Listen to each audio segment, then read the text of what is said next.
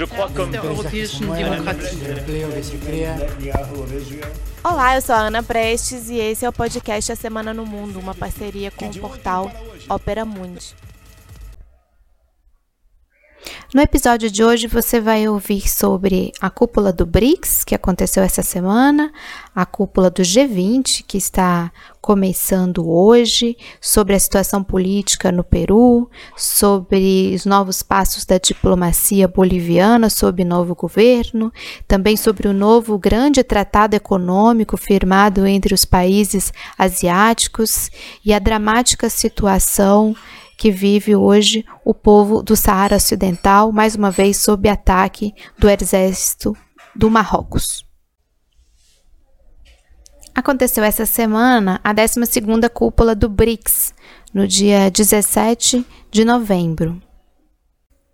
Então, os chefes de Estado do Brasil, da Rússia, da Índia, da China, da África do Sul se reuniram virtualmente no dia 17 para a 12ª cúpula, e o nome da cúpula foi Parceria do BRICS para Estabilidade Global, Segurança Compartilhada e Crescimento Inovador.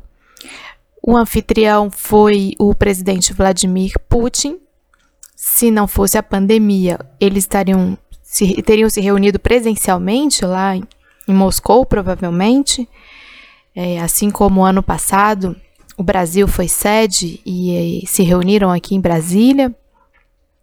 A tônica da reunião foi dada por Rússia e China, claramente. É, foi ressaltado o papel da ONU, os 75 anos da vitória sobre os nazistas, e houve uma clara diferenciação entre os discursos é, Rússia e China com os demais, principalmente com o Brasil. Então, o presidente Bolsonaro tentou levar uma narrativa trumpista, evidentemente alinhada com Trump, de é, ataque velado à China por conta da pandemia do novo coronavírus, às organizações multilaterais, como a Organização Mundial da Saúde, e um, um discurso, como diria o chanceler dele, é, antiglobalista, né, ou anti tentativa eh, de China e Rússia tentarem dominar o mundo pelo globalismo marxista, essas eh, viagens que realmente eles têm no, ao fazer relações internacionais. Então isso ficou folclórico, ficou menor. Realmente a resolução tem quase 100 pontos, ela é bastante focada em temas sérios, como a questão é, da vacina, da, inclusive a produção pelo BRICS é, de vacinas e, e, montagem de um centro de produção e distribuição é, de vacinas. Então, foi, obviamente, esse foi o ponto principal, o ponto da, da pandemia, mas também houve muita força é, na, na pauta inter, é, da meio ambiente, desculpem. Então, é, o presidente Xi Jinping, por exemplo, é, falou nominalmente, defendeu o Acordo de Paris. É, isso pouco depois né, do, dos Estados Unidos agora terem se retirado oficialmente, apesar da vitória do Biden, ainda sob a presidência de Trump, os Estados Unidos deixaram oficialmente agora o, o, Acordo de Paris, já havia o anúncio desde o início do governo Trump, mas a, na prática só se deu agora. E a China anunciou que 2000, até 2060 vai estar livre das emissões de carbono. Bolsonaro fez uma fala que também ficou é, muito conhecida e até folclórica, porque demonstrou é, inabilidade, demonstrou desconhecimento. É, ao dizer que vai anunciar quem são os países que compram madeira ilegal do Brasil, porque ele, ao fazer isso, expôs o Brasil, disse, praticamente reconheceu que no Brasil, é, se os países, é, outros países compram madeira ilegal, é porque o Brasil vende madeira ilegal, e se madeira ilegal está sendo vendida é porque não há fiscalização, não há controle do processo, no controle da produção. Então, ele acabou jogando também contra os próprios próprias empresas madeireiras que também vão ficar muito expostas e vulneráveis no mercado internacional. Então, meteu os pés uh, realmente pelas mãos nesse, nesse sentido. E, de certo ponto, ele reconheceu que aqueles relatórios produzidos pela PIB, Articulação dos Povos Indígenas do Brasil, e outras ONGs que denunciam as empresas brasileiras que comercializam madeira ilegal e, e com relação com empresas estrangeiras que, que compram, é, alimentam esse mercado, como Citigroup, Morgan Chase, Bank of America e outros. Então, na prática, Bolsonaro reconheceu o papel dessas organizações também de fazerem esse levantamento. Então, realmente foi bastante desastrosa a participação dele no quesito meio ambiente, proteção das florestas, desmatamento e na relação também com a pandemia do novo. No domingo 15, foi anunciado um novo tratado comercial, que é o RCEP, em inglês, uh, mas em português fica Parceria Regional Econômica Abrangente, e que é abrangente mesmo, porque vai abarcar um terço de toda a atividade econômica global. Então, ele vem sendo negociado já há quase uma década e são membros né, do tratado é, todos os países da ASEAN, que são 10 países asiáticos, e também a China, o Japão, a Coreia do Sul, a Austrália e a Nova Zelândia. Também pode chegar ainda a Índia, que participou de algumas negociações, mas ainda não ingressou oficialmente. É, foi muito comemorado pela China como uma conquista da cooperação regional da Ásia Oriental. É, e a China também reforçou que foi uma vitória do multilateralismo e do, uh, e do livre comércio. É, só lembrar aqui que fazem parte da ASEAN os países uh, do Camboja, Brunei, Filipinas, Indonésia, Laos, Malásia, Mianmar, a Singapura, a Tailândia e uh, o Vietnã. E hoje é um dos polos mais dinâmicos uh, da economia mundial, né? Justamente esse agrupamento de países é, asiáticos que desde 2015 funcionam com um, mercado é, comum. Eles têm uma comunidade econômica da Associação das Nações do Sudeste Asiático e a efetivação desse acordo do último domingo é uma prova da vitalidade é, de, da economia desses países, da sua capacidade de dar respostas aos desafios é, atuais. Não? Então, ele vai, o, o, novo tratado vai funcionar como um catalisador mesmo né, dessa integração é, na Ásia, vai favorecer o funcionamento uh, das, das cadeias de produção, das cadeias de valor daquela região e com um, um, desafio bastante grande para o Ocidente, né, que vai se firmando a, a Ásia como a região econômica mais dinâmica no mundo hoje. E o Peru está com seu terceiro presidente em uma semana, ou pouco mais de uma semana. Então, houve a deposição através de um impeachment é, no parlamento do presidente Martin Vizcarra, assumiu no seu lugar o então presidente do Congresso, Manuel Merino, deputado. E depois de muita contestação, muito protesto e muitas evidências de que tratou-se de um golpe parlamentar, Manuel Merino renuncia ao cargo e agora há um deputado, Francisco Sagasti, que foi é, eleito presidente do Congresso e assim assumiu é, na última segunda-feira, dia 16, como presidente interino do Peru. É, o Sagashi ele já é um, um, senhor, tem 76 anos, é engenheiro, é, já foi técnico do Banco Mundial, desse setor empresarial, financista, representa uh, realmente um, uma elite é, peruana que foi na prática quem efetivou o golpe parlamentar e quem vem dirigindo o Peru há, há já um tempo. É, de todo modo, ele apareceu como um nome de relativo consenso em um momento de extrema tensão no país. Ele, é, ele foi um dos poucos deputados que se opôs à cassação do Vizcarra, da forma como foi feita, é, dizendo que era, um, era ilegítimo e desestabilizador fazer é, o que foi feito e que também é, e ele reconheceu que estava bem longe da vontade popular. E realmente os protestos demonstraram isso. Protestos com muita agressão, inclusive muita violência, mortes. E ele assumiu o poder dizendo que sua principal tarefa vai ser a realização das eleições gerais de 2021 e uma transição pacífica do poder em julho do ano que vem.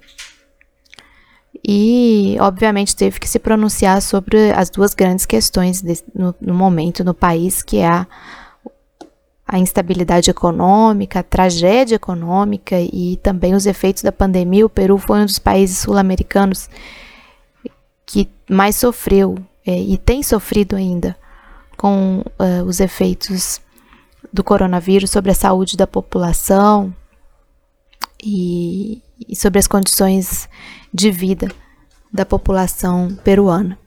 Também vem repercutindo bastante ao longo da semana o conflito ou a guerra, na verdade, que ocorre nesse momento no território de fronteira entre o Marrocos e a região do Saara Ocidental. Só para lembrar as pessoas que o Saara Ocidental é um território que fica uh, na África, faz fronteira com Marrocos, com a Argélia e com a Mauritânia. É um território colonizado pelo Marrocos, pelo Reino do Marrocos, um dos povos mais sofridos do mundo, mais agredidos do mundo.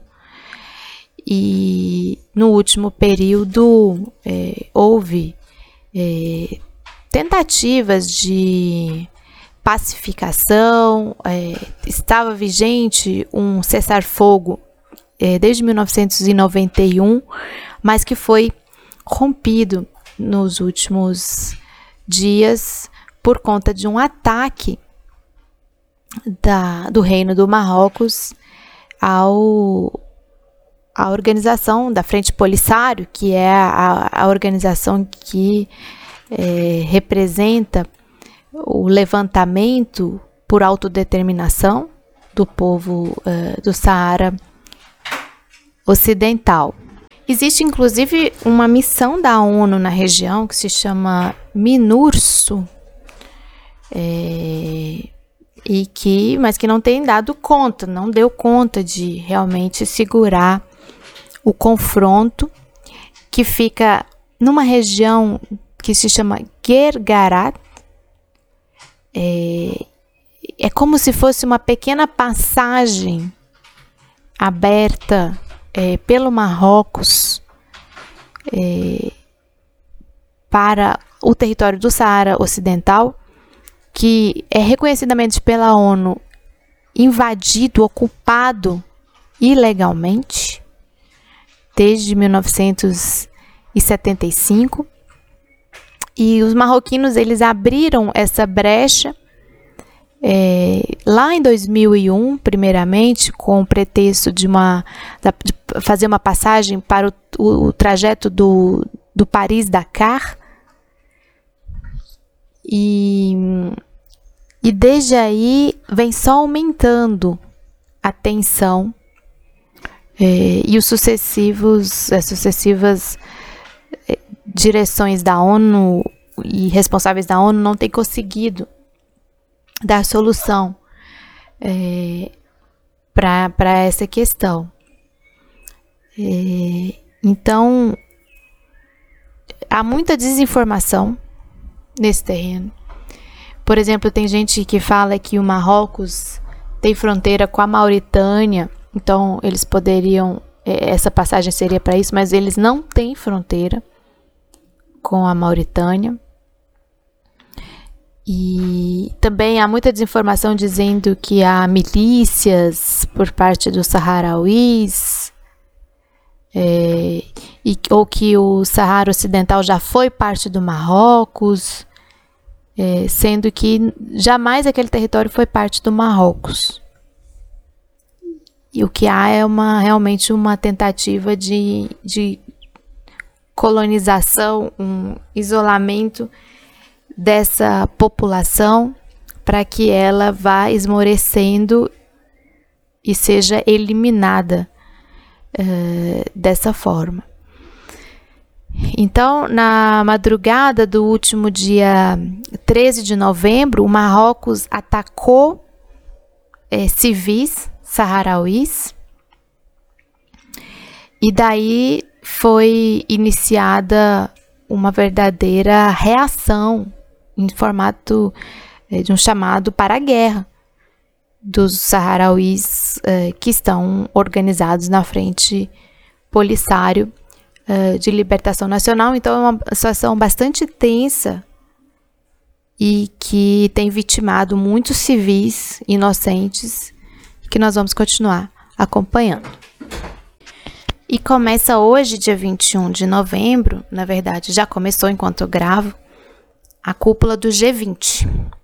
Ela está se dando de forma virtual, uh, por videoconferência. Quem está presidindo é o é príncipe herdeiro da Arábia Saudita, o Mohammed bin Salman, e já começou, a reunião já começou com uma polêmica é, com relação ao, ao, ao OMC, uma possível reforma da OMC, defendida é, pelo Brasil, principalmente, é, e outros países é, em desenvolvimento que dependem de uma regulação da OMC, mas isso já entrou em confronto com o próprio governo dos Estados Unidos, a quem interessa continuar o desmonte dessas organizações e já se opôs ao texto é, que vinha sendo proposto, inclusive pelo Brasil com medidas mais claras. Brasil que presidiu a OMC no último período com Roberto Azevedo por muito tempo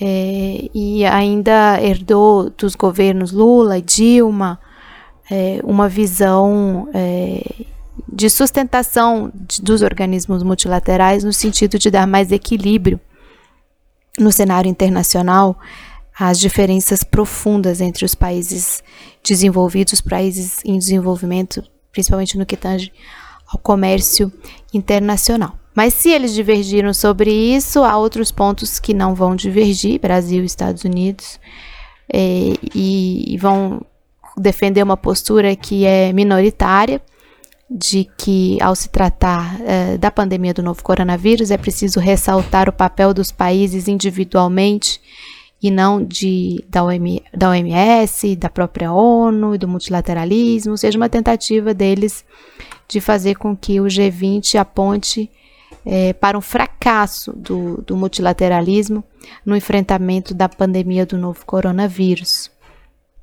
E, mas a tendência é que é, é que seja prejudicada esse, esse tipo uh, esse tipo de abordagem e vai prevalecer uma abordagem mesmo de reforço é, da cooperação internacional, do multilateralismo, na busca de soluções para problemas mundiais.